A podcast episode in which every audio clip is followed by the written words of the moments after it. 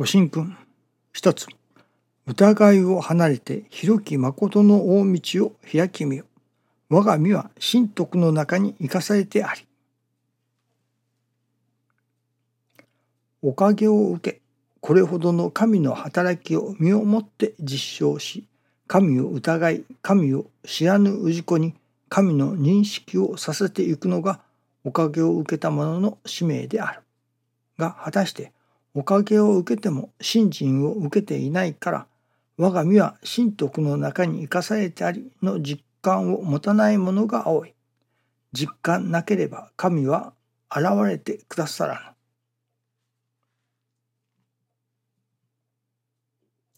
ぬ。我が身は神徳の中に生かされてありこれは一つの、まあ、助かりの境地というものではないでしょうかね。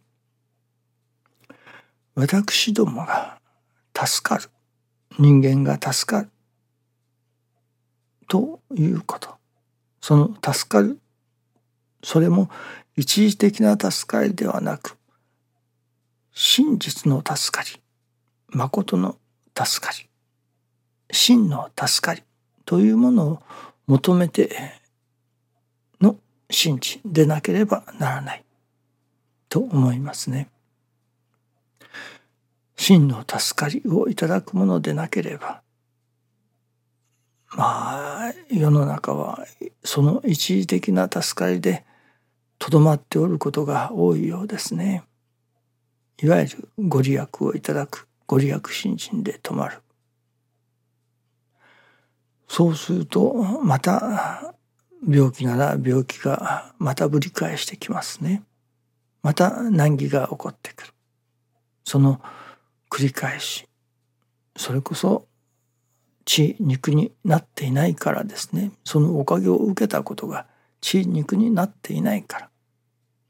というより血肉にならないようなおかげしか受けていないから。ということかもしれませんね。真に助かる。その真の助かり。であるところの和らぎ喜ぶ我が心どういう中にあっても和らぎ喜ぶ我が心がいただけれるならばそれこそ真の助かりの世界に住んでいると言えるのではないでしょうかね。ではその真の助かりであるところの和らぎ喜ぶ我が心をいただくにはどうすればよいのかということですね。私ども病気をしたり怪我をしたりいたします。そして救急車で運ばれて救急病院に行きます。そうしますと先生がまあとりあえずは応急処置をするということになりますね。応急処置をして痛みを和らげたりその発作を止めたりというのでしょうか。その応急処置的ないわば一時しのぎのおかげというものがそういう応急処置的なものに例えられるのではないでしょうかね。しかしそれはその一時的に痛みを和らげたものその症状を抑えたものであって本格的に治したわけではありませんからまた数時間経つと同じ苦しみが味わえねばならなくなるといったようなことにもなりますね。そこでまあいよいよの時は緊急手術といったようなことになるのでしょうけれどもまたとりあえずの症状を抑えてそれから本格的な治療が始まるということになるのだと思いますね。そのいわば私どもがご利益をいただくそれは応急処置をしていただくものと似ているように思いますね。それで症状が和らがないやわ治るというのかいわゆる問題が完全に解決したわけではないけれども一時的には解決する。お金がない。お金の送り合わせをいただく。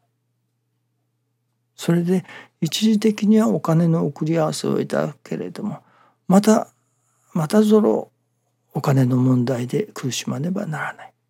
それは根本的な解決がなされていないからですね。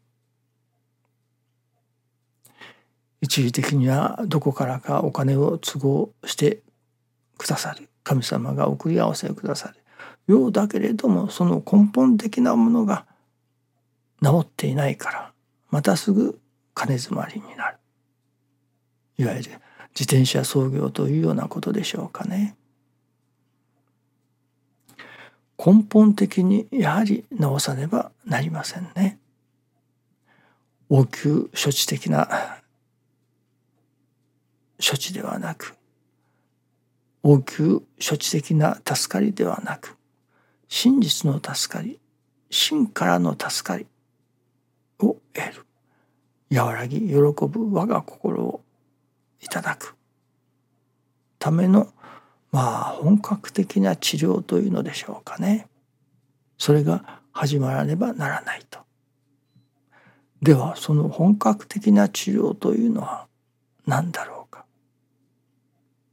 それはやっぱり師匠大坪総一郎氏が愛着理念の母体とも教えてくださる成り行きを大切に尊ぶ。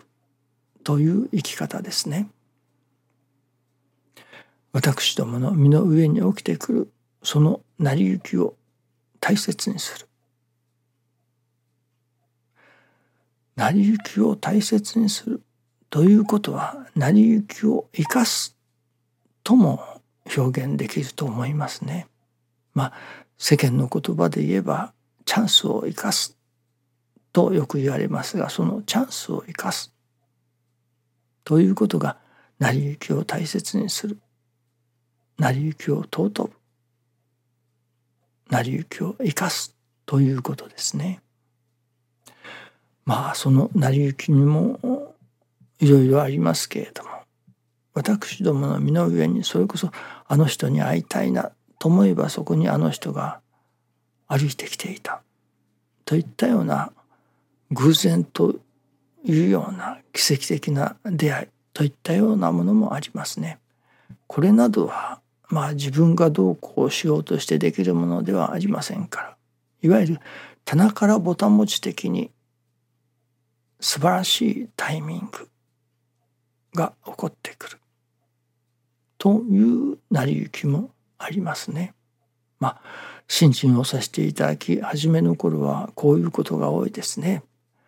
なんとまあ素晴らしいタイミングだといったような素晴らしいタイミングで物事が起こるようになる。そこに神様がそのお働きを感じさせてくださる。そういう働きがありますね。昨日もそういうお働きをいただきましたがまあ話せば長くなりますからあそのそういうお働きをいただいたということだけにしておきますけれども神様のお働き成り行きというものは本当に素晴らしいタイミングを私どもに与えてくださいます。まさに神業としか言いようのないような奇跡的なお働きというのでしょうかね。そこに初めて神様の存在であり神様のお働きを感じることができるようになる。まあ一番分かりやすいのがあの人に会いたいなと思ったらあの人がひょこひょこ歩いてきておったとかどこかで偶然会ったとかいうようなことがいい例ですけれどもね。そういう棚からぼたもち的な素晴らしいタイミングが現れてくる成り行きでもあります。かというとその次には私どもが心してその成り行きを大切にするいわば生かしていく。さあこの成り行きはこの出来事は神様のどういうメッセージだろうかと。その成り行きに込められる神様のメッセージというものを読み解いていく。そういう作業がだんだん出てきますね。神様は何をおっしゃっておられるのだろうか。神様はどうせよとどちらに行けと。この成り行きはどういう神様の思いの込められた成り行きであろうか。とその成り行きに込められた神様の恩思いいわば神様のお心というものを分かりたい。分からせてください。という信心へと進んでいかねばなりませんね。そういう信心の繰り返しの稽古の中に初めてどういう中にあっても神様のお心を感じ和らぎ喜ぶ我が心をいただくことができるようになる。のですね。まずは今起きてくる今起きている成り行きを大切にさせていただく。そこに込められた神様の願いというものを分かろうとする生じそこからの始まりではないでしょうかね。